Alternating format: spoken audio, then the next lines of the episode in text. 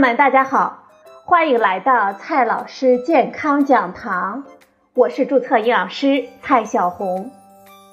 今天呢，蔡老师继续和朋友们讲营养聊健康。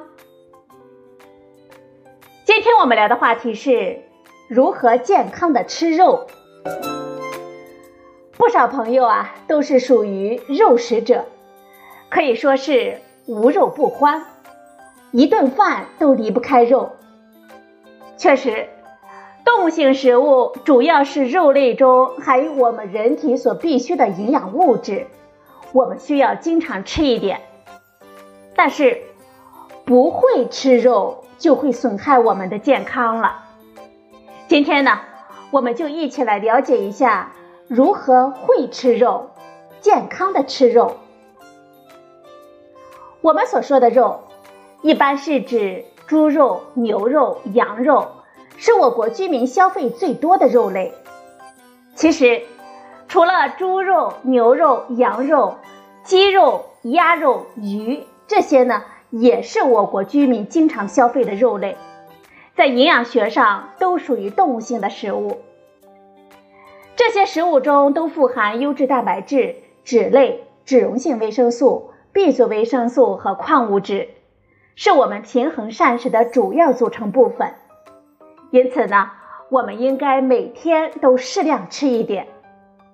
中国居民膳食指南二零一六中建议，适量吃肉，每人每天应当吃水产品四十克到七十五克，畜禽肉四十克到七十五克。那么，如何健康的吃肉呢？接下来呢，我们来说第一步，也就是。健康吃肉的第一步就是选肉了。我们可以根据腿数、颜色和制作方法等等来选肉。首先呢，先来看一下根据腿数来选。我们要优先选择腿的数量少的肉类，按照从没有腿的，像鱼，到两条腿的，比如说鸡，最后呢是四条腿的，比如说牛。这样的顺序呢，来进行选择。腿的数目少的肉类，往往呢，它的脂肪含量相对的低一点，我们应当优先的选择。再来说一下颜色吧，我们可以多多的选择一些白肉，少选红肉。以牛肉、羊肉、猪肉为代表的红肉当中的饱和脂肪酸的含量。比以水产品和家禽为代表的白肉要更高一些，所以呢，我们在挑选肉类的时候，应当优先的选择白肉。但是呢，红肉当中含有丰富的铁，因此呢，对于我们女性，尤其是贫血以及经期的女性来说，应该注意经常的适量吃一点。我们还可以根据制作方法来选。优先的选择新鲜的肉类，尽量的做到现做现吃，少选或者是不选加工的肉制品。烟熏和腌制的肉类在加工的过程当中产生一些致癌物，比如说苯并芘等等。经常吃呢，就会增加癌症发生的风险。所以啊，这些肉呢，我们应当少吃或者是不吃。健康吃肉的第二步呢，就是做肉了。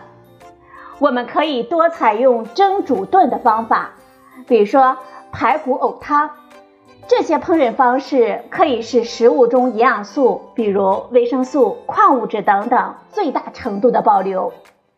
少用一些煎炸烤，比如麻辣烤鱼等等，以减少脂肪的摄入。此外呢。煎炸烤的时候，通常需要更高的烹调温度，而一些肉类呢，在过高的温度之下就会产生杂环胺，以增加肠癌的风险。我们还要避免重口味，多采用少油少盐的烹饪方式，比如清蒸鱼、水煮虾等等。为了均衡营养，控制肉类的摄入量。我们可以将肉类与蔬菜、菌类等等搭配烹制，比如说小鸡炖蘑菇、肉末茄子、西芹虾仁等等。这健康吃肉的第三步呢，就是吃肉了。我们可以先吃菜再吃肉。一项研究呢，它对同一餐中米饭、蔬菜、肉类的摄入顺序与我们餐后血糖与胰岛素水平波动的情况进行了分析。研究证明，先吃蔬菜再吃肉，最后吃米饭，这种方法呢，我们的餐后血糖与胰岛素水平的波动较小。这种进食方法可以延缓我们胃的排空，我们餐后呢更不容易饥饿。在实际生活当中，我们可以参考这种方法。我们饥饿的时候，可以先吃一些蔬菜，再去吃那些脂肪含量较高的食品，这样呢就可以避免过量食用了。很多朋友喜欢用肉汤来拌饭。这种行为是不被提倡的，因为这种方法容易导致我们摄入过多的盐和脂肪。说了这么多健康吃肉的方法，但是啊，这肉吃多了，我们该怎么办呢？在日常生活当中，我们可能会在压力下去暴饮暴食，或者呢是在一些社交的场合下不得不吃了一定量的不健康的食品。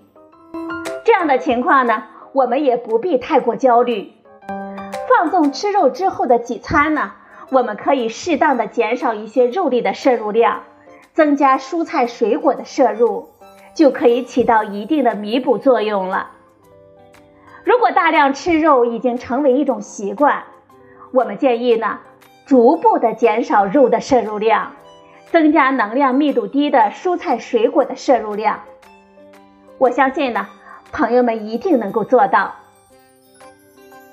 好了，朋友们，今天的节目呢就到这里，谢谢您的收听，我们明天再会。